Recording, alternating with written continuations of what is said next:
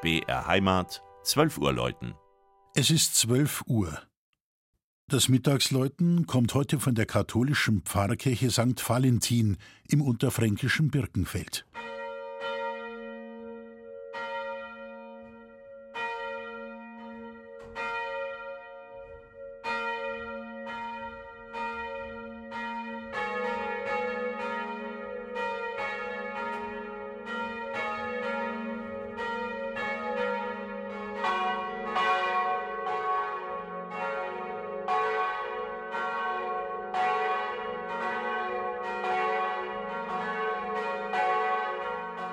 Zwei Heilige der Kirchengeschichte haben im Birkenfeld das Sagen: Georg und Valentin.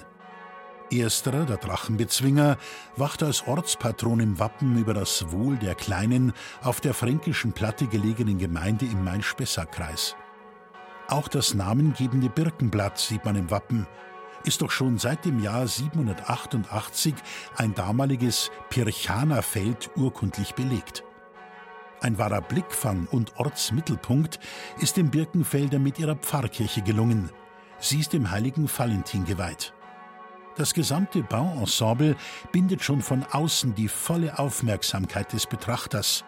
Klare, schnörkellose Konturen, viele hohe Fenster erlauben angenehmes Tageslicht im Kircheninnern.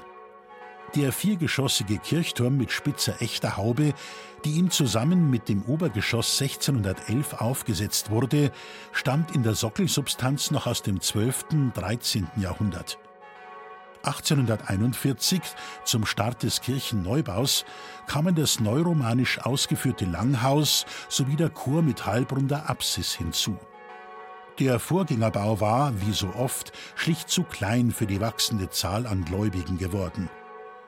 Im Juli 1843 konnte St. Valentin schließlich neu eingeweiht werden.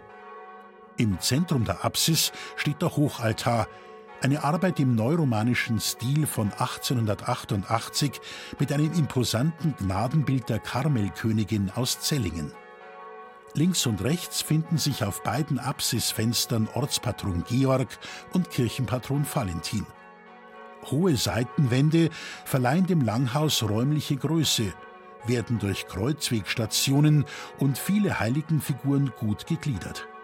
Musiker und Chorensemble nutzen neben dem Haupteingang von außen den angebauten Treppenturm als kürzesten Weg zur Orgelempore. Auch heute rufen im Birkenfeld drei Bronzeglocken zum Gottesdienst.